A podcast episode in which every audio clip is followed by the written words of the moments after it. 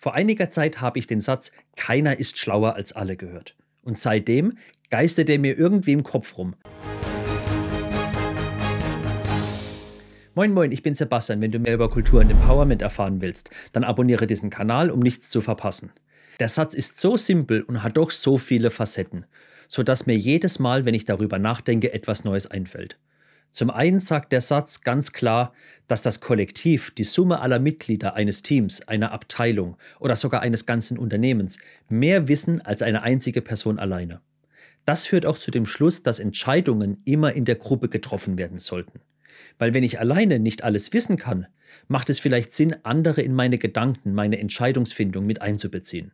Es sagt aber auch, dass Teams als Team agieren und handeln sollen und nicht als jeweils einzelne Person. Klar, jeder kann in seinem Bereich der Experte sein, aber trotzdem ist eine weitere Meinung oft nicht verkehrt. Es heißt aber auch, ich stehe mit meinen Problemen, mit etwas für mich Unklarem oder Unbekannten nicht alleine da. Ich kann mit anderen Kollegen in meinem Team sprechen. Ich bzw. wir als Team können auch andere Teams oder Abteilungen um Hilfe bitten. Wir können einfach auf das gesamte Wissen und die Erfahrungen der Organisation zurückgreifen.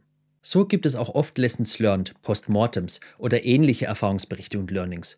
Und auch hier können mir andere helfen, da sie alleine schon das Wissen, dass es etwas anderes gibt, beziehungsweise wo ich es finden kann, mir viel bringt. Aber diese Fragen, die Suche nach Hilfe, ist etwas, was auch in der Organisation gelebt werden muss. Die Aufgabe der Organisation ist es, für so etwas Freiräume und Möglichkeiten zu schaffen.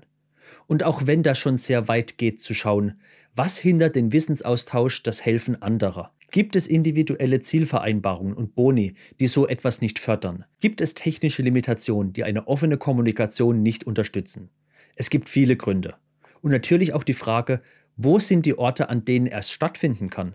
Haben wir in unserem Wiki dedizierte Bereiche dafür? Gibt es in unserem Unternehmenskommunikationstool einen Kanal für solche Fragen oder die Suche nach möglichen Ansprechpartnern? Auch haben manche Unternehmen ein firmeninternes soziales Netzwerk, in dem man solche Anfragen auch posten kann. Oder pflegen wir Kompetenzmatrizen, in denen jeder nachschauen kann.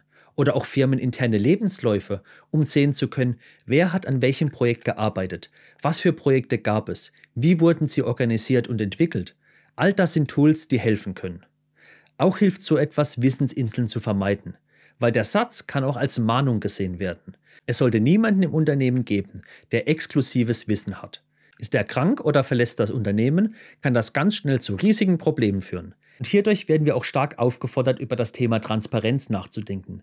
Wo haben wir Bereiche, die nicht klar für uns sind? Wo können wir noch mehr Wissen teilen? Du siehst, der Satz hat sehr viele Facetten und wahrscheinlich fällt mir in ein paar Wochen noch eine weitere ein. Nochmal wiederholt, keiner ist schlauer als alle. Und was bei dem Thema Wissensmanagement auch immer wichtig ist, Push oder Pull.